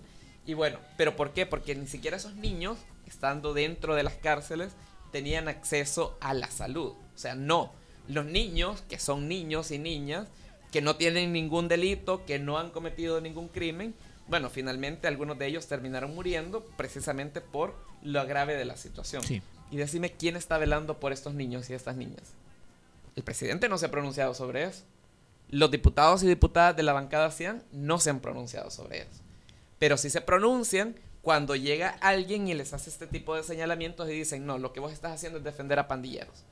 ¿Qué querés? ¿Que vuelvan los delincuentes a la calle? Claro. No. Queremos que la gente inocente salga. Porque encima también la persecución política, déjenme contarles, que ha comenzado, han perseguido, si bien no les voy a negar que han habido muchos casos de corrupción, como en todas partes, pero la excusa es la- eh, los nexos con las pandillas. Eso le suena de alguna parte. Yo no sé si en Argentina pasa de alguna forma porque he escuchado algunos discursos que la delincuencia, que no se puede seguir Sí, incrementando. hay que matarlos a todos, uno menos, Bueno, eh, justamente. Justamente. todos los días. Eh, me, quedo con una cosa más. Eh, esto es lo que podemos llegar a tener de país. eh, si un loco, eh, un outsider eh, que viene a aprovechar ese cansancio de la sociedad a la presidencia, hablas de los diputados, de los apretabotones. eh, la gente, porque acá sucede que, no sé, por ejemplo, en las listas de Milei, la gente no conoce un solo diputado. O por ahí conoce a la primera cara. Pero después la gente no tiene idea quiénes son. Y Milei en este momento puede meter 40 diputados si se repite el, el mismo eh, el resultado de las PASO. Entonces, ¿cómo es en El Salvador eh, la lista de diputados? Digo, ¿la gente sabe quiénes son? ¿O son como acá que no sabemos ni quiénes son? Claro. En todo caso, en la lista de. En la papeleta donde te Sí. aparecen los y las candidatas, bueno, vos ves el rostro y tal. Pero sucedió algo muy particular. Resulta que ellos les contaba hace un momento que llegaron a tener mayoría absoluta en el Congreso. Pero ¿cuál fue la estrategia de Nayib? Aprovechándose de su popularidad y del supuesto cariño que la gente le tiene, empezó a decir, voten por la N de nuevas ideas, pero no era Ujú. voten por nuevas ideas. No, nadie sabía. Hasta la fecha le preguntas a alguien, ¿y usted conoce a su diputado? No. A lo sumo, los del círculo de él. Claro. Los que llegaron con el beneplácito de él. Los poderosos que fueron, qué sé yo, ministros, que fueron representantes de alguna instancia gubernamental, etc. Pero de lo contrario, no. Entonces él decía, voten por la N de Nayib. La gente no votó por los diputados y diputadas. Votó otra vez por el impresentable del presidente. Claro.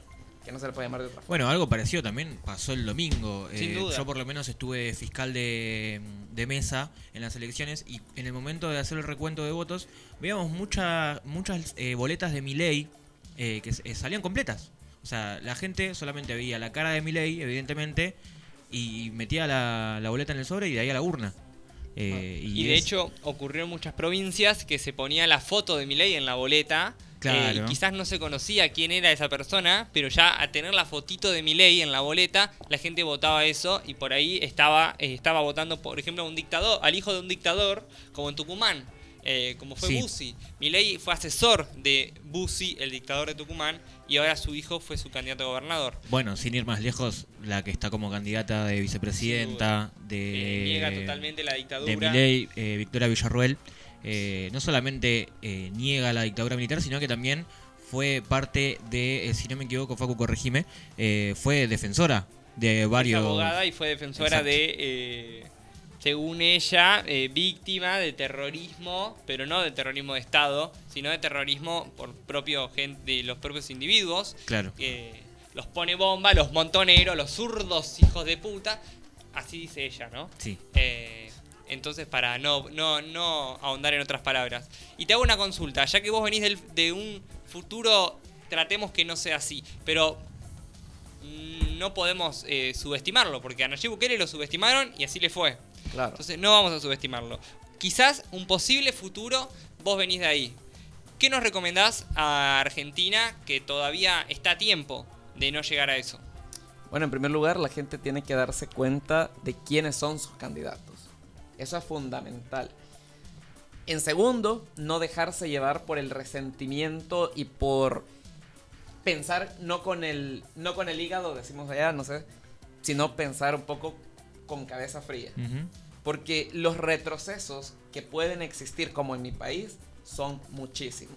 Yo le contaba que desafortunadamente la pobreza ha incrementado tanto que hay personas, hay familias que hoy únicamente comen una vez al día porque no tienen posibilidades de comer más. Otras personas que se han ido, se han tenido que ir del país huyendo tanto del régimen, no porque sean delincuentes, sino porque se les acusa de, de haber tenido algún vínculo con políticos del pasado. Claro. Cuando los, vi, cuando los corruptos del pasado están enquistados en la Asamblea Legislativa, pero con la bandera de nuevas ideas. En fin, otra cosa que podría servir de alguna forma y quizás, bueno, ya, ya te dije, yo no puedo dar opinión de manera directa, pero tal vez la forma en la cual se lleva a cabo una, una campaña enfocada en verdaderas propuestas, una campaña que se dedique a señalar las cosas que se, que se han hecho mal, reconocer las cosas que se han hecho mal Sí. y decir, bueno, esto se ha hecho mal, pero se puede mejorar. Porque en mi país pasó. O sea, mi partido, que te digo, eh, el FMLN cometió muchísimos errores, pero los vinieron a reconocer hasta que ya era tarde. Claro. que ya había pasado tiempo, que ya se habían diezmado, ya se han quedado con cuatro diputados. Y, y bueno, ¿y ahora quién, quién cree? ¿Quién les da un voto? Claro. La gente ya no lo hace porque está resentida, porque están eh, se sienten traicionados, se sienten que les mintieron, que les dijeron, miren, las cosas van a ser distintas y no pasó. Pero eso también está pasando en la actualidad. Las personas están siendo injustamente encarceladas, eh, se, se han negado los derechos de ciudadanos. Bueno, nada menos estaba viendo hace un momento que hay una, una denuncia ante la arbitraria decisión del Tribunal Supremo Electoral que dice en una nueva maniobra totalmente arbitraria por parte de los magistrados del Tribunal Supremo Electoral y en evidente complacencia a los intereses del oficialismo, han tomado el acuerdo de excluir al FMLN en su representación en el aparato de defensa del voto en el exterior, aun cuando el derecho nos asiste. Según se redactó en el artículo 10 de la ley del voto en el exterior aprobada, le corresponde a los tres partidos contendientes que sacaron mayor número de votos en las últimas elecciones legislativas conformar las juntas receptoras de votos. Pero en una sucia maniobra, perdón, cuatro magistrados interpretaron esa redacción para incluir a un partido coaligado y servil a los intereses del régimen apartando a nuestro partido, el cual es el único instrumento de oposición con militancia en el exterior con capacidad de fiscalizar verdaderamente el proceso en el exterior. Por tanto, exigimos al Tribunal Supremo Electoral que respete nuestro derecho de tener representación en la vigilancia para el voto en el exterior. Advertimos al pueblo salvadoreño, a las instituciones observadoras y a la comunidad internacional que con estas acciones solo se sigue construyendo la ruta del fraude electoral. Comisión Política, San Salvador, 17 de agosto de 2023. Eso es lo que está sucediendo. Y en materia electoral sé que como buen dictador que es Bukele ha tenido también otras reformas, como por ejemplo puede ser presidente, ¿cómo es ese tema para ir cerrando? Eh, ¿Puede haber un Bukele por 20 años? Desafortunadamente, ahora que tiene el poder absoluto, sí. La constitución de mi país es clara y establece que ningún candidato puede reelegirse. Nadie que haya ejercido la presidencia podrá pasar ni un día más en el ejercicio de sus funciones. Ni un día más. La constitución es muy clara con eso. Ahora que tienen el control absoluto del Tribunal Supremo Electoral, de la Corte Suprema de Justicia, de la Asamblea Legislativa, incluso esta es una cláusula pétrea que no permite, precisamente para evitar que haya gente que se perpetúe en el poder más allá del tiempo que se permite, eh, él ya anunció que va a ser candidato a la presidencia. Ya reconocieron su inscripción como candidato a la presidencia de la República cuando es absolutamente ilegal, inconstitucional y podría interpretarse como un fraude a la Constitución. De hecho, la misma Constitución establece de que quien promueva la reelección consecutiva pierde sus derechos como ciudadano. Ninguno de los diputados de la Asamblea Legislativa favores al oficialismo han perdido sus derechos como ciudadanos, cuando ya deberían haberlos perdido.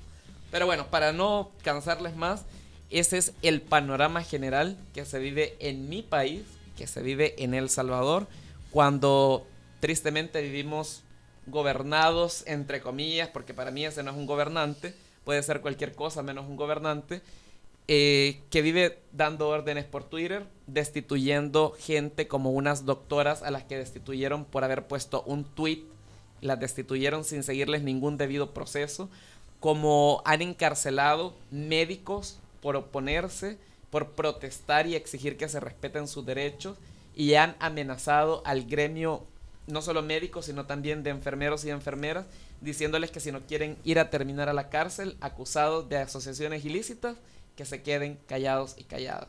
Los periodistas llevan 12 periodistas que han tenido que salir del país buscando refugio o asilo en otro país precisamente por la persecución y las amenazas por parte de los militares y de los policías. Esa es la situación actual en El Salvador y quien diga lo contrario, le invito a que vaya a El Salvador, pero que no se quede una semana, dos semanas, sino que se quede por lo menos un año a vivir con lo que tenemos que vivir los y las salvadoreñas al interior del país, gracias al buquelato. La verdad que, mm, como decíamos, eh, nos dejás eh, con, con- con miedo por lo que pueda llegar a pasar y con ganas de luchar para que eso no suceda. Así que gracias, Ifredo, por tu testimonio. Esperemos que puedas volver a tu país lo, pron- lo más pronto posible, que se termine ese buquelato.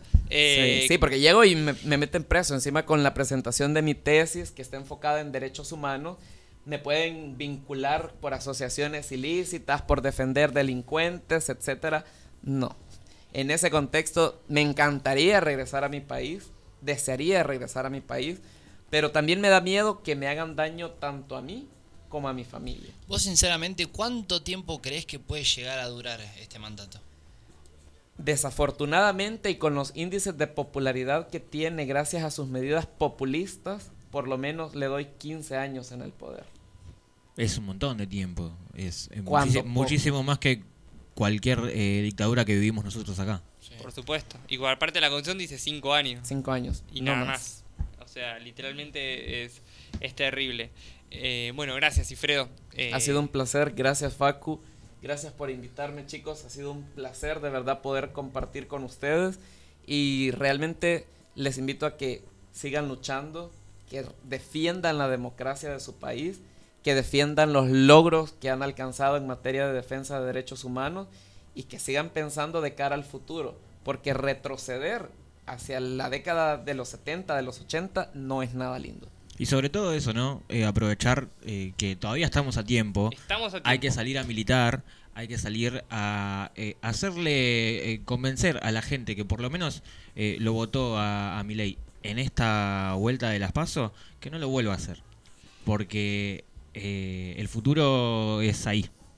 Sin duda. Incluso se habla, por ejemplo, sucede, antes de, de cerrar el tema, mi ley, por ejemplo, viene a regular todos los derechos laborales, ¿no? Sí. Viene a flexibilizar toda la, econo- toda la economía y todos los regímenes laborales.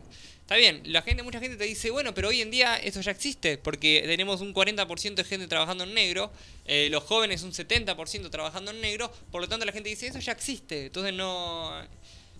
eh, lo que No, propone y aparte, es lo que ya eh, pasa hoy. claro, Pero la realidad es que el- la solución a eso no es liberemos la economía y trabajemos todos en negro. La solución es, bueno, reduzcamos ese 40%, que sea cero, que no haya una persona trabajando en negro, que todos tengamos vacaciones, aguinaldo, eh, va- eh, jubilación. Derechos laborales. Exactamente. Es que de hecho muchísima gente cuando vos le decís, eh, no, mira, si termina ganando mi ley en octubre, te va a sacar todos los derechos, eh, y, y es lo mismo que estás diciendo vos, Facu, eh, la gente te dice, ¿qué, ¿qué más me puede sacar si no tengo? Exacto. Es que por lo menos lo que se vivió acá en Argentina, gracias al peronismo y al justicialismo, tenemos todos esos derechos. Sin Y duda. hay que seguir eh, hablándolos. Eh, y, y sucede mucho. Y yo espero que la Argentina decida salir por, por, un- la, por, por la positiva, por más derechos, por más Estado, por una mayor eficiencia de este Estado eh, y no retroceder. Eh, gracias, eh, Cifredo. Si querés, vamos con una canción y después nos volvemos a encontrar para reírnos un poco sin culpa de esta actualidad.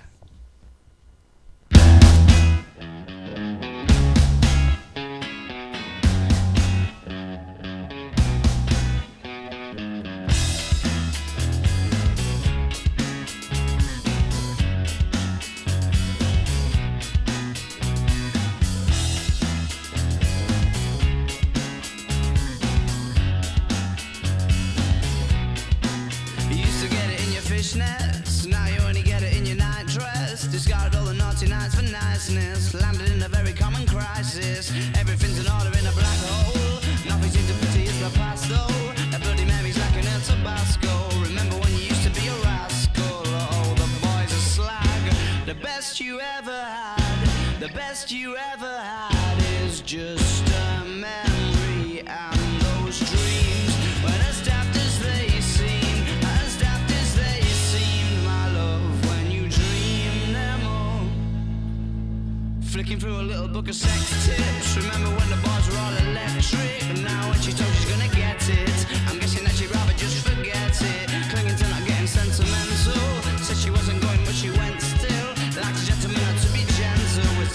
Was it a or a betting pencil? Oh, the boys are slag. The best you ever had. The best you ever had is just a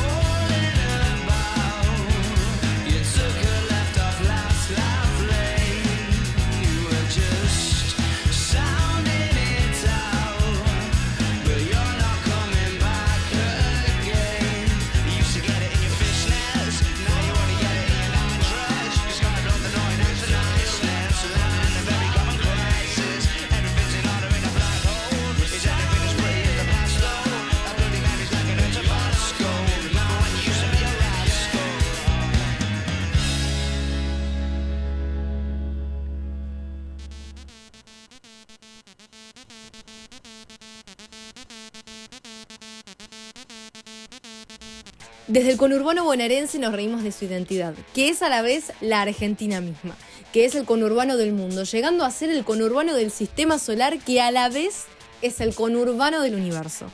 Sentite como en casa y prepárate para reír sin, culpa. Muy bien, nos vamos a reír sin culpa de este, de este país, de este mundo.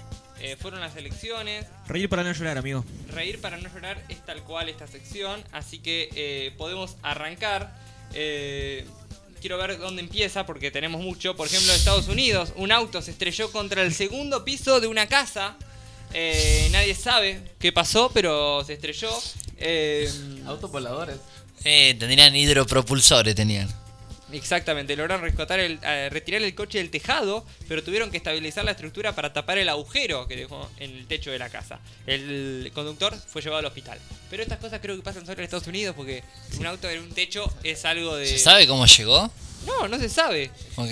No se sabe. Magia. Claro. Es el auto de Ron Weasley. Así que así fue. Eh, Tucu, Tucu Plastic. La Barbie tucumana, qué furor en redes. La cantante Lizet, oriunda de Monteros, Tucumán, presentó su breve versión del tema Barbie Girl de Aqua, Barbie Tucumana. Eh, entre ellos, Soy tu muñeca, hazme como quieras, o toda tuya seré, van a jugar con mi cuerpo. Son los versos de esta canción que presentó la Tucu Plastic. Eh, Una letra de toquicha, digamos. Podría ser una regga- un reggaetón actual. un reggaetón actual. No tiene mucha eh, forma. A ver, tenemos manera de escuchar esta canción. Eh, Pará, pará, pará. Ya la estoy buscando. ¿La tenés? Sí.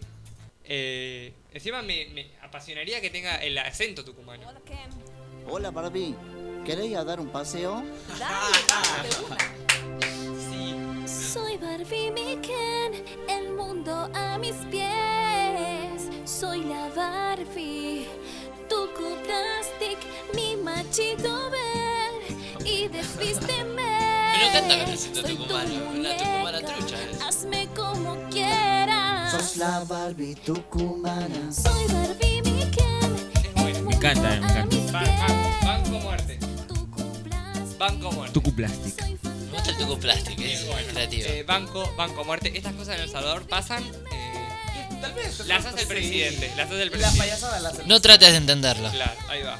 Hackearon el correo electrónico del Ministerio de Mujeres y se enviaron mensajes discriminatorios a la base de datos. Eh, así no funciona. Amigos, así no. El Ministerio de Mujeres no está para eso. Lo hackearon y discriminaron a todo el mundo. Como dijeron, vamos a hacer todo lo contrario al, fin de este ministerio. Eh, ocurrió esta semana. eh, y tanto desde ese mail como de la línea telefónica 40004 se enviaron mensajes discriminatorios a la lista de contactos.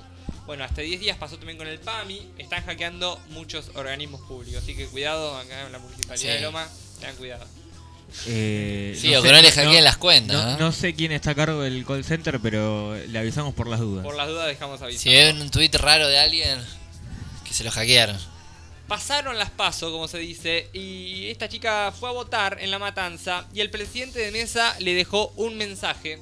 En el certificado del comprobante de voto le puso, le firmó, donde dice firma de la autoridad de mesa, Sí. linda le puso, en vez de la firma del presidente. Bueno, no sé si te voy a spoilear, pero hace un rato vi un tweet de un chico que eh, subió una foto, una captura de pantalla que le mandaron un mensaje, una chica que evidentemente no se ve muy bien la foto, pero que es eh, de muy linda cara, Sí, muy bonita. que le dijo, hola, ¿cómo estás? Soy la presidenta de mesa de donde votaste el domingo. Mirá. Te busqué en Instagram por el nombre del documento. Qué hijo de- El amor está en cualquier lado. Claro. Parece que ir lindo a votar, ¿vieron? Siempre es una oportunidad para conquistar. Una Claro. oportunidad. Total.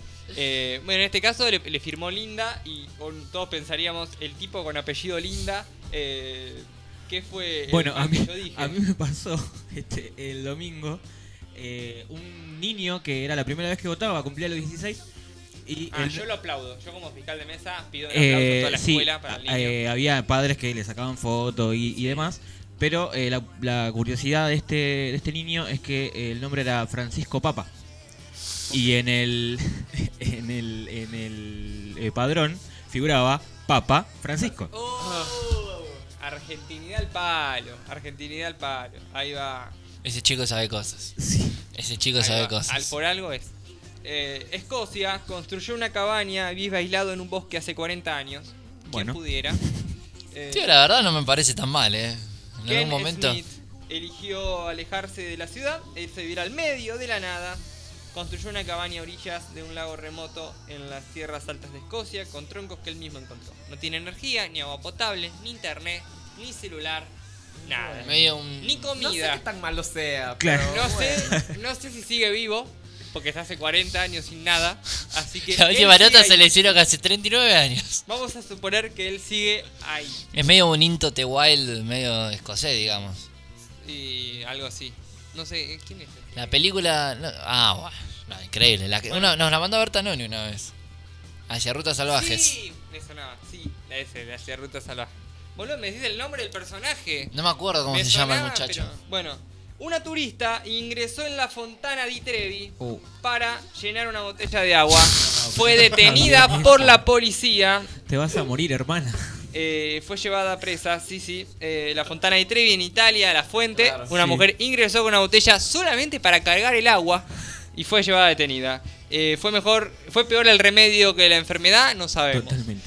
Eh, un polémico test asegura que si a tu novio no le gusta la película Barbie, es tóxico y misógino. A comprobar, ¿no? A chequear.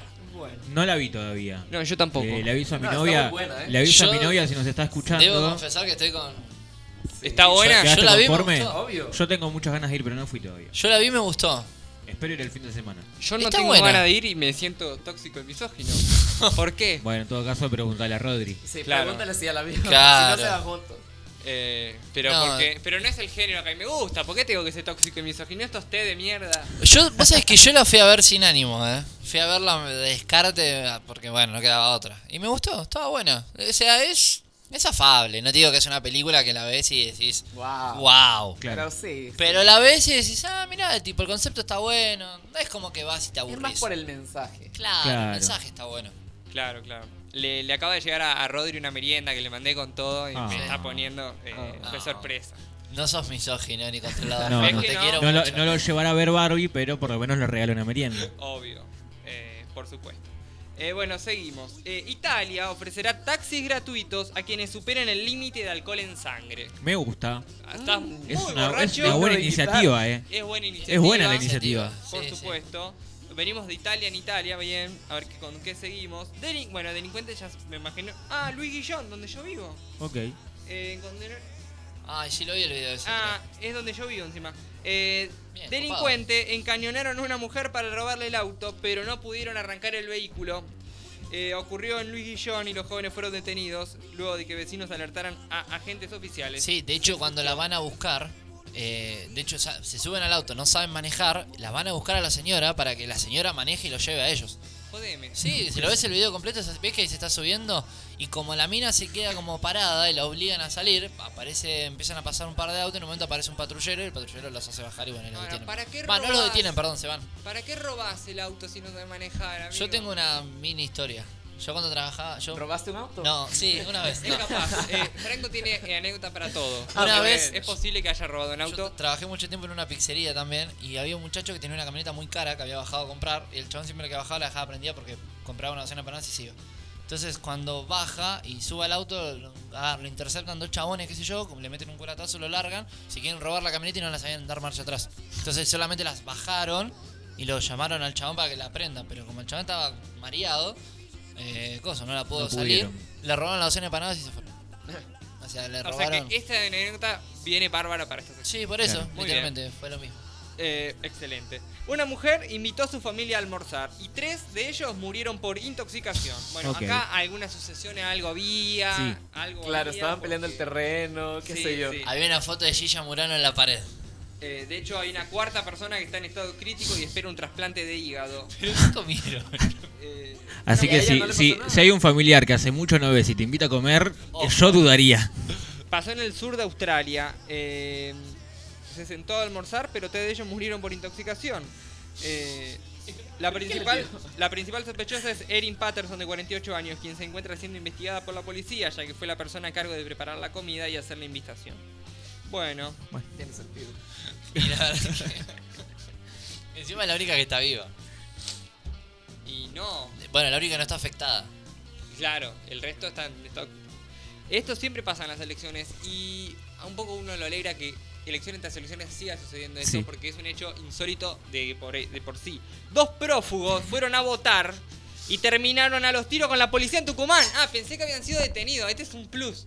Eh, porque siempre pasa todas las elecciones que los prófugos, le cuento a Cifredo, van a votar los prófugos de la justicia y terminan detenidos.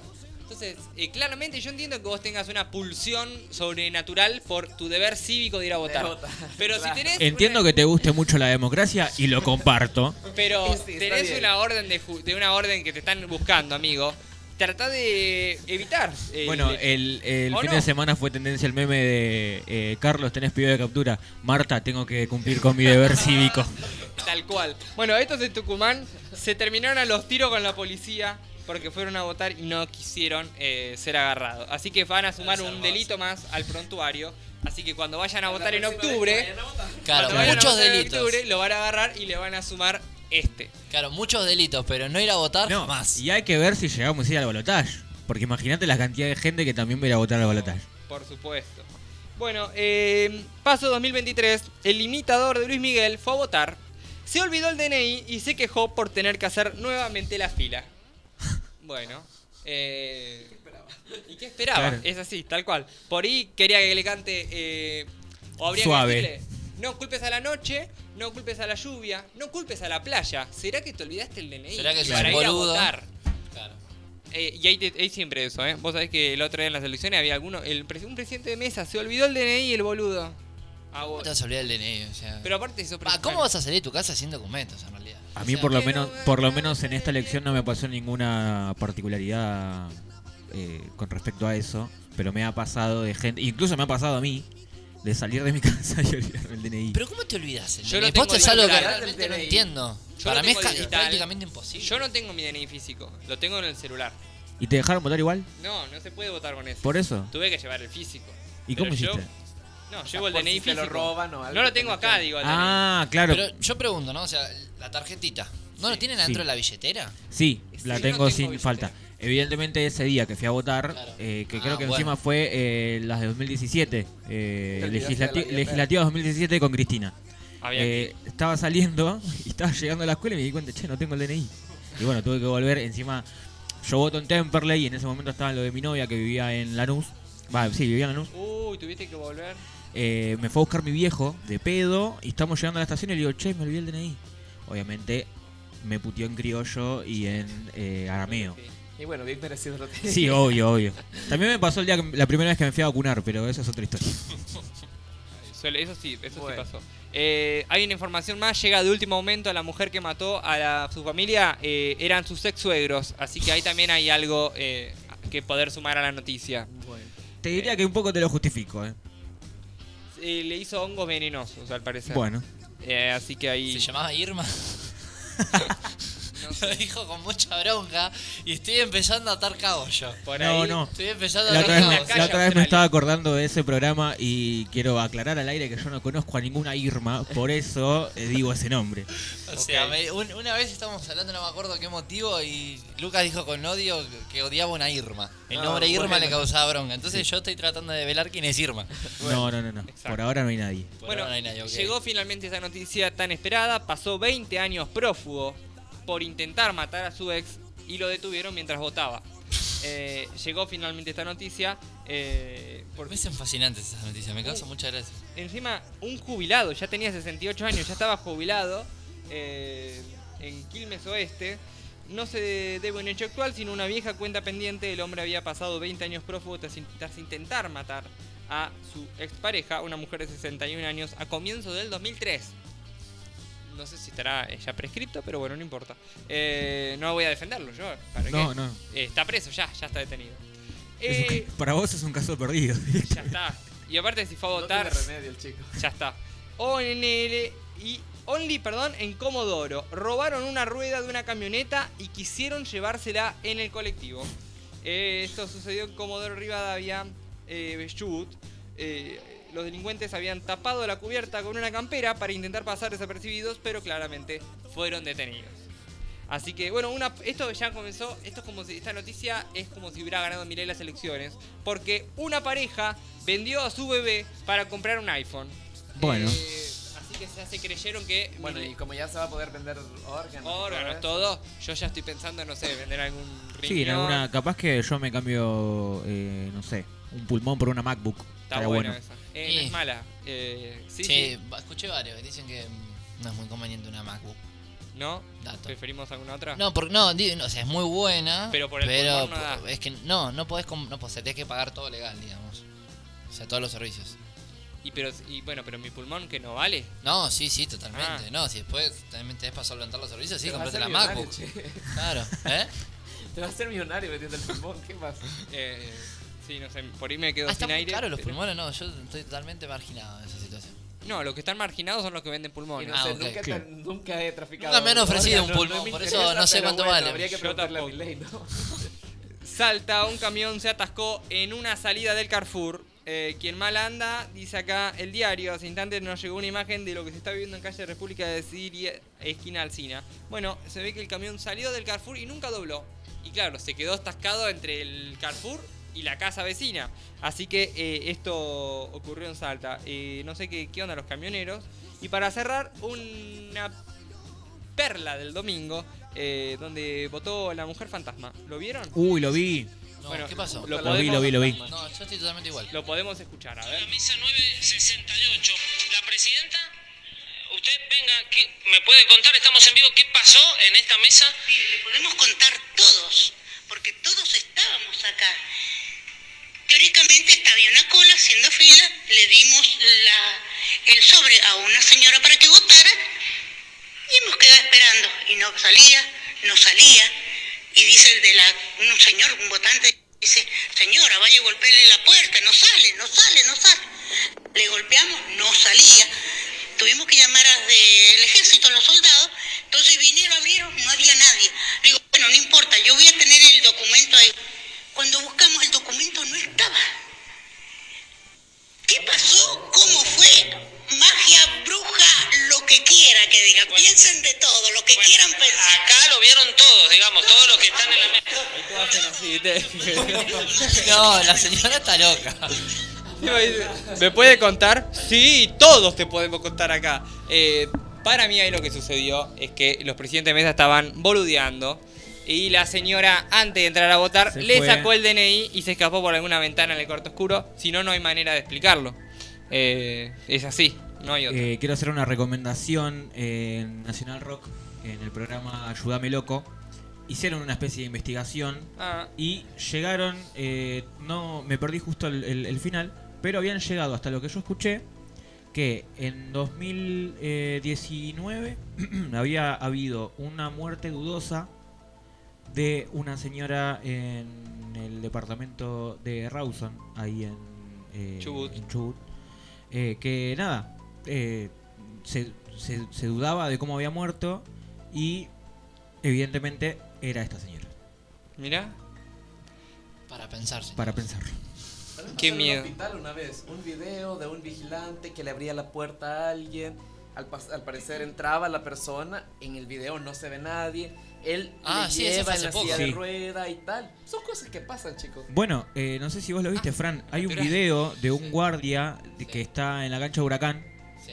que decía, che, el chabón se estaba filmando y decía, estoy escuchando el ruido y estoy yo solo acá en la cancha. Y no, hay, no, hay, no hay nadie. Y se escuchaba que se abría y se cerraba la puerta. El chabón entró a donde era, que, que encima era una construcción que estaban haciendo ahí adentro del estadio. Y evidentemente estaba eh, la puerta golpeándose sola. Así hay en historia de cancha hay un montón. Pasa que también en las canchas generalmente siempre muere alguien. Es medio terrorífico, pero siempre hay una muerte en todas las canchas. Creo que en un Real Madrid-Barcelona fue una vez que pasé corriendo una figura por de, una, de todo el Sí. lado. De toda la, todo lo que sería una grada, pasa corriendo entre medio de la gente. Historias de esas sobran, incluso mi papá que trabajó un tiempo en el Banco Nación allá de Capital, hay anécdotas y pero eh, increíbles que cuentan los eh, la gente de seguridad. Un día deberíamos hacer la hora paranormal. La hora paranormal. Me Vamos encantaría. a hacerla. Hay que hacerlo. Sí, sí, se planeará y se hará. Sí. Bueno, hasta acá llegamos siendo las 17.47 de la tarde, 17 de agosto, hasta el jueves que viene. Estaremos hablando 24 de agosto. Eh, ya casi terminando este mes. Eh, que, que- Caótico. caótico, ¿te parece? Uh, re Preocupante sobre todo. Preocupante, sobre todo. No nos ha dado las mejores noticias, tal vez. Pero bueno. Eh, recordando siempre a San Martín en lo alto. Eh, muchas gracias, Cifredo. Gracias a ustedes, un placer. Hasta el jueves que viene. Adiós. Adiós. Hasta la próxima.